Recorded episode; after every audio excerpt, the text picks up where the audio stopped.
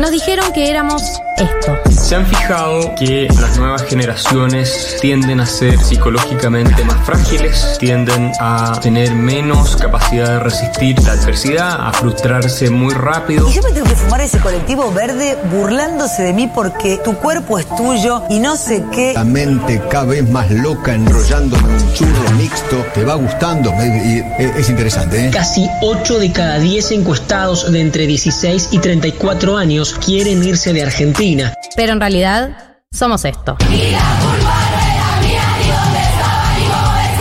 esa educación sentimental que hemos recibido y que es constitutiva de nuestras maneras de responder afectivamente al mundo. Porque le doy un beso, me quiere matar a mí, la homofobia no se acepta en mi país.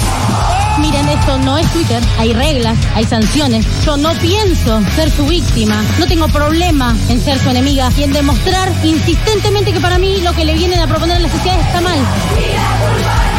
Galia Moldavsky, Martín Slipsuk y María del Mar Ramón escriben la agenda de la generación que vino a seguir conquistando derechos. Esto es 1990.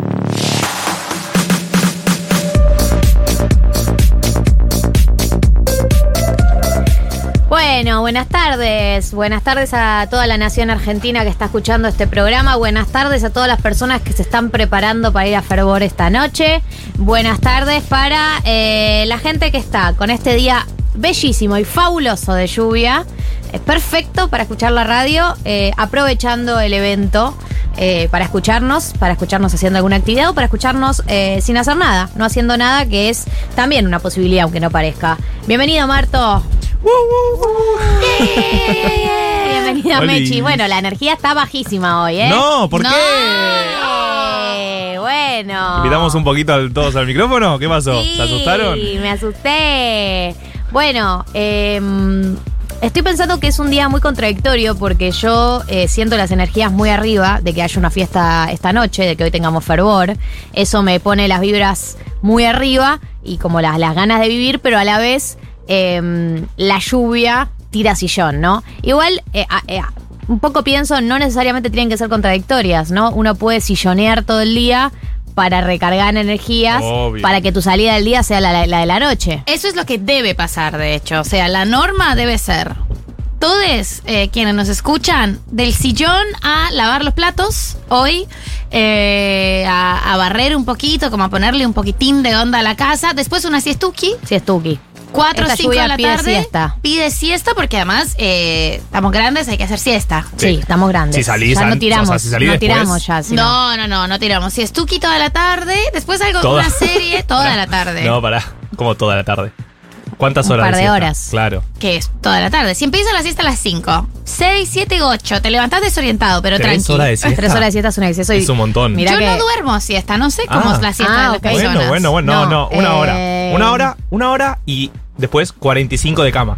Para mí.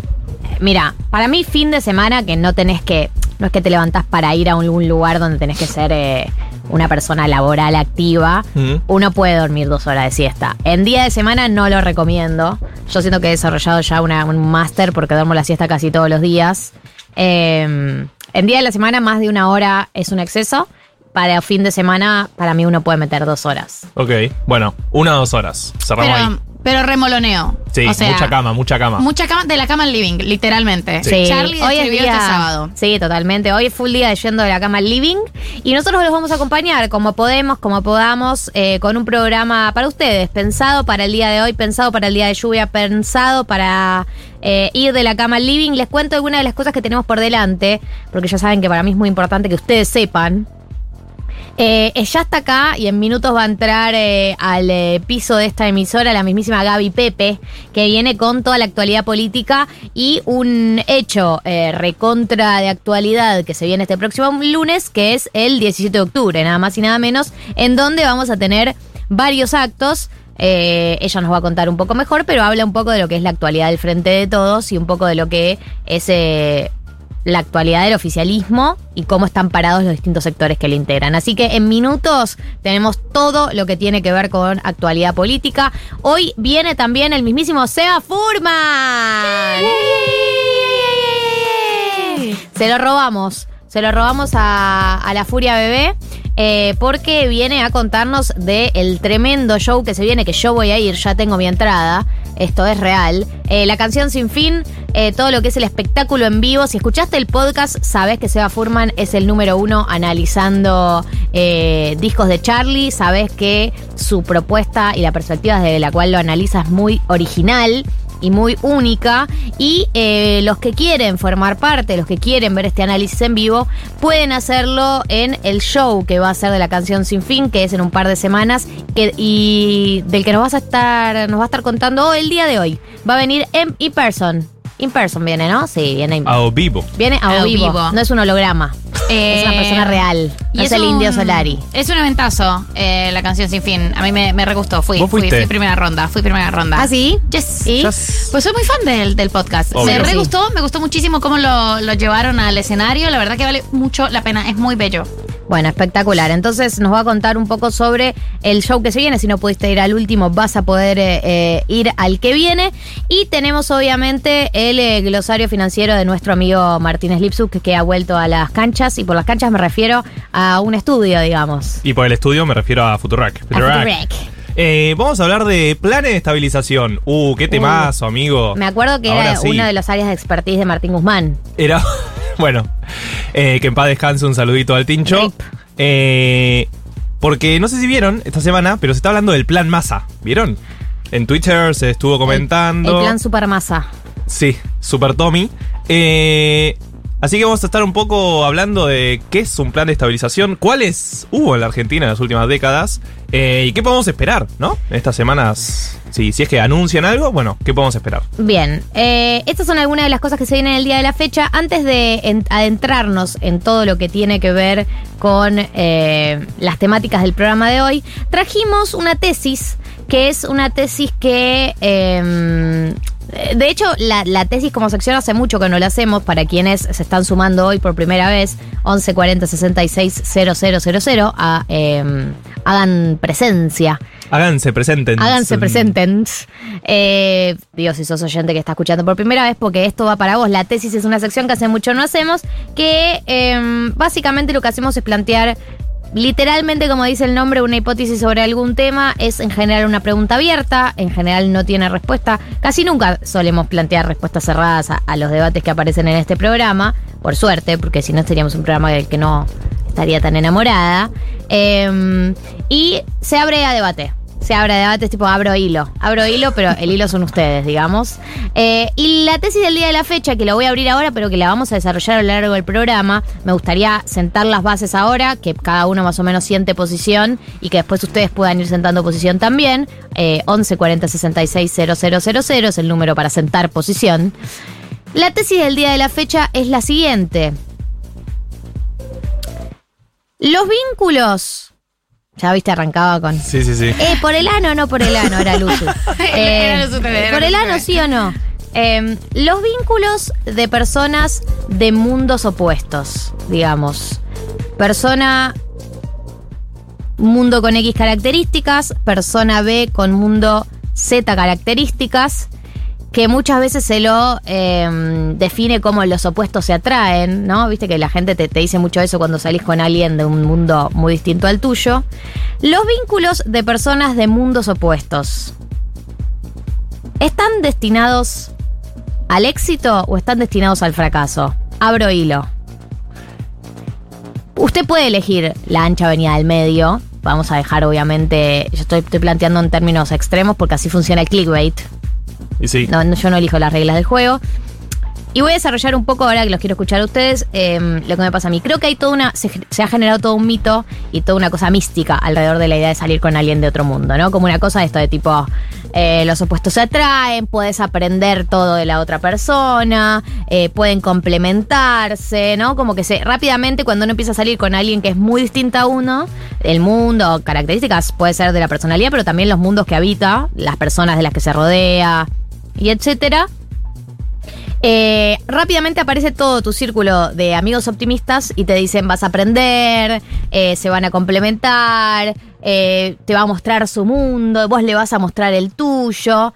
Y a mí me da la sensación, me da la sensación de que uno para construir una pareja tiene que tener una serie de em, valores por lo menos compartidos, una serie de valores compartidos, una serie de... tiene que haber hábitos compartidos, tiene que haber algún tipo de eh, gustos, hábitos culturales compartidos, porque la verdad es que mucho de lo que es con- construcción de una pareja tiene que ver con los planes que hacen, los lugares a los que van, las cosas que le gustan hacer, y eso tiene que ver con el mundo del que cada uno forma parte. Entonces, a mí la sensación que me da cuando aparecen personas de mundos opuestos y aparece rápidamente todo este discurso de que sean de mundos tan distintos es algo bueno, me hace dudar. Eh, así que mi posición, eh, mi voto es eh, ¿Secreto? exacto. Lo voy a terminar al, al final de esta tesis. La pregunta es la siguiente, entonces, eh, parejas de mundos opuestos, vot sí o vot no, 11 40 66 00 00. Eh, ustedes pueden opinar también si quieren. Marto Mechis. Tengo, tengo los puños llenos de opiniones. Llenos Vos de dale, opiniones. anda máquina. No, creo que mundos diferentes, o sea, mundos distintos, eh, tiene, tiene distintos niveles, tiene distintas capas. Ideológicamente diferentes, yo me he manifestado a favor, eh, a favor de salir con personas. Le va eh, y, eh, de, de, mm, ideologías, sobre todo ideologías políticas distintas. Con lo que decís, me parece que hay un tema importante y es bueno. Hay una cuestión de clase que, que- sobreviene y que atraviesa los consumos culturales, los lugares por los que te moves eh, y, que es supremamente odioso y, feo en cuanto a, a cómo se, se expresa, pero que sí representa un montón de, de dificultades. No tanto, creo que en países como Argentina, donde tienen educación pública y salud pública, eh, es una cuestión mucho más fácil de librar, porque ponerle eso, los consumos culturales están un poco más democratizados, eh, pero sí hay una inercia de clase que, que es muy excluyente y es muy hostil y que es hostil para vincularse.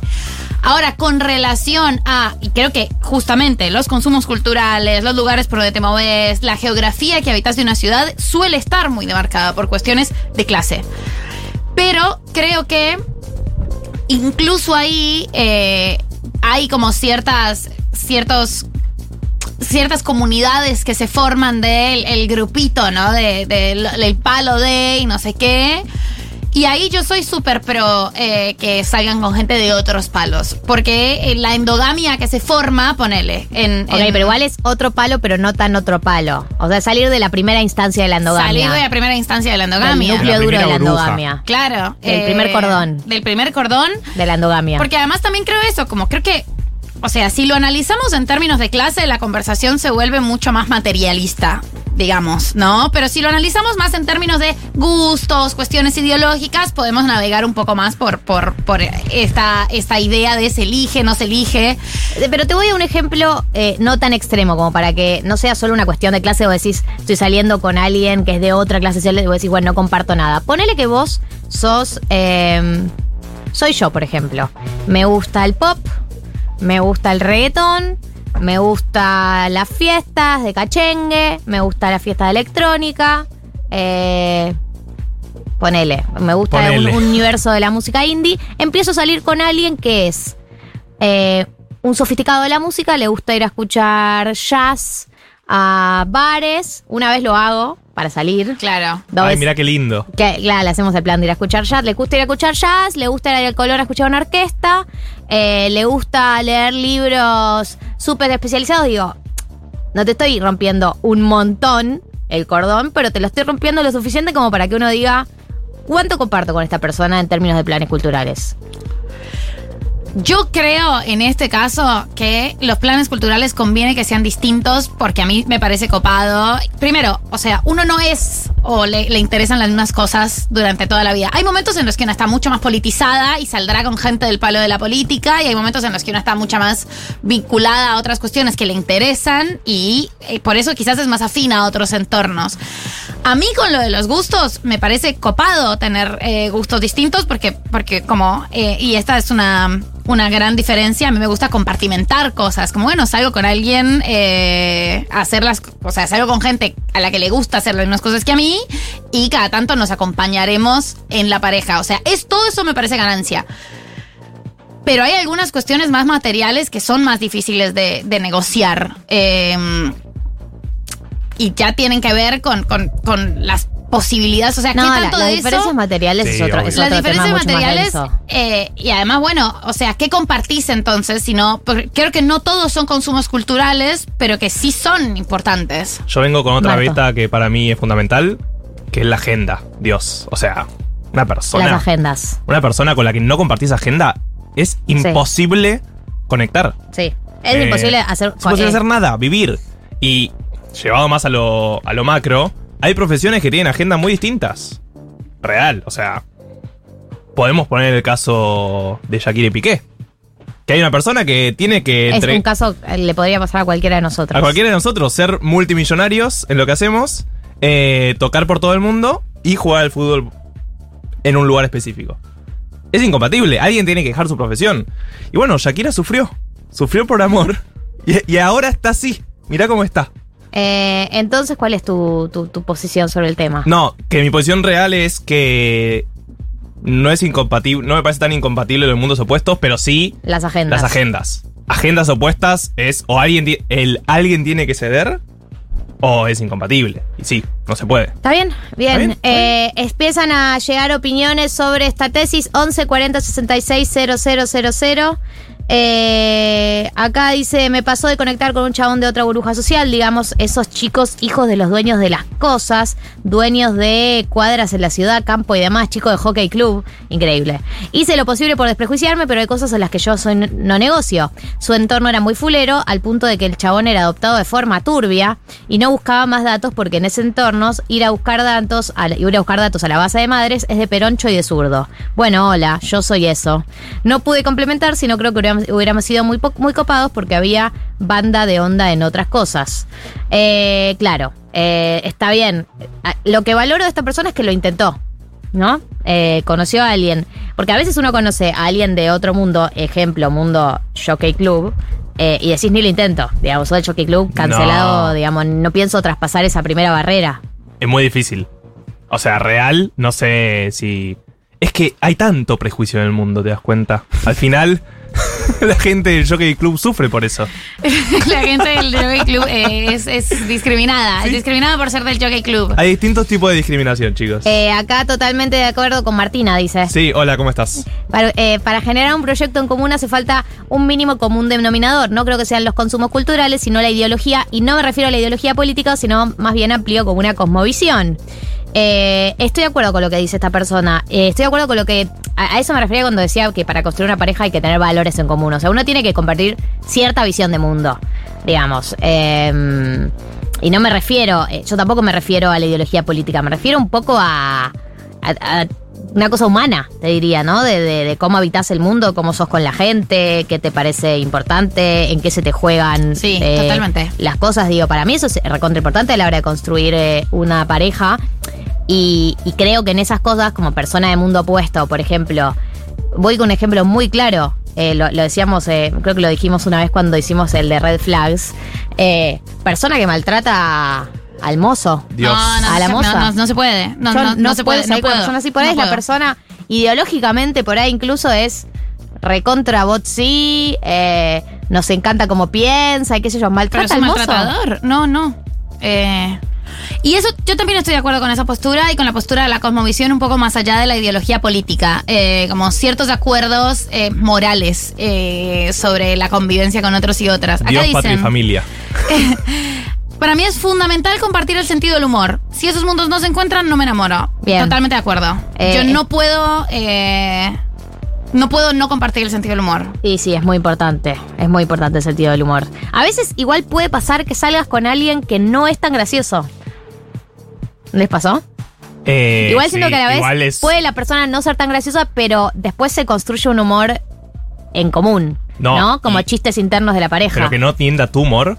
No, O sea, no, sí, Que no se ríe de tus humor. chistes, Dios. No, no, no. El nivel de No, no, no, cringe yo no de digo te acabo de hacer un chiste y me pusiste cara de. Banco mm. Yo total. no digo eso. La Digo, persona por ahí la persona se ríe de todos los chistes, pero no es graciosa ella. O sea, no hace ninguno. O vos, sea, sos, vos sos el, lo el intenta- payaso de la vos sos pareja. El payaso de la pareja. La otra persona acompaña, pero no es tan graciosa. Eh, puede pasar, no todo el mundo es gracioso. O sea, No solo puede nosotros pasar, estamos bendecidos con eh, el don de la gracia. Nosotros es obvio que somos los graciosos. O sea, no solo puede pasar sino- Objetivamente. sino, que y humildes. pasa. Los graciosos y los humildes. Y los humildes de la pareja, o sea, pasa. Eh, y yo estoy totalmente de acuerdo.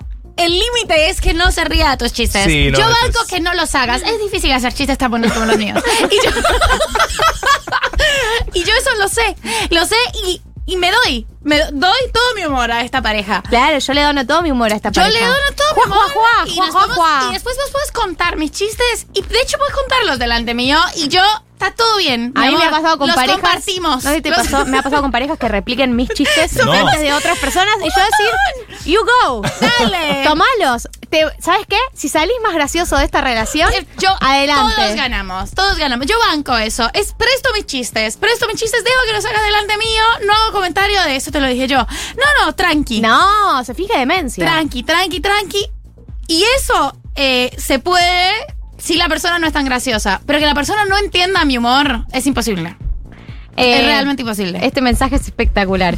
Hola, estoy saliendo con un tipo del que no tengo nada en común salvo un gusto musical. Conectamos porque salimos en otra etapa de la vida, somos ideológicamente incompatibles, les digo que es casi imposible, aburrido porque no hay de qué hablar. No lo recomiendo, si tienen otra opción para agachar, salgan de ahí. Entiendo que esta persona en este momento no tiene otra opción para agachar porque no está saliendo de ahí, se estoy saliendo en el presente, digamos, no lo cuenta como algo pasado. Sí, es como un Tinder de 1990 esto. A veces hay una situación donde tampoco es que uno tiene un abanico de opciones tan amplio y salís con lo que tenés a mano, ¿no? Y está bien, son etapas de la soltería y de la vida en general.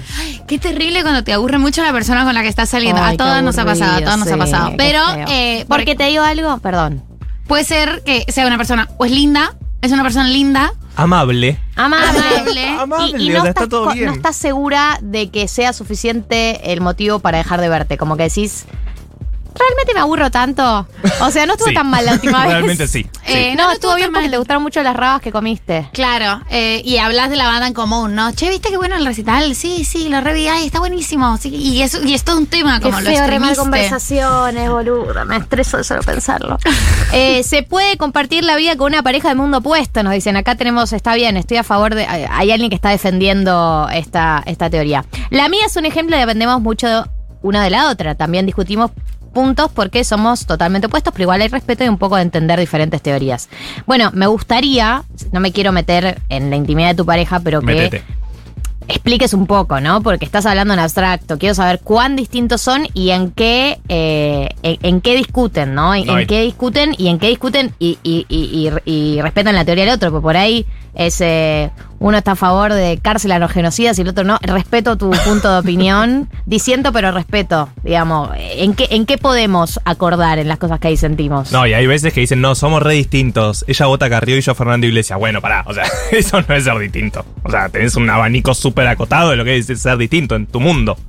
Eh, eso también, o sea, especificanos un poco mejor a qué te referís. Eh, acá viene un buen mensaje. Eh, hola, primera vez que los escucho. Eh, bienvenida.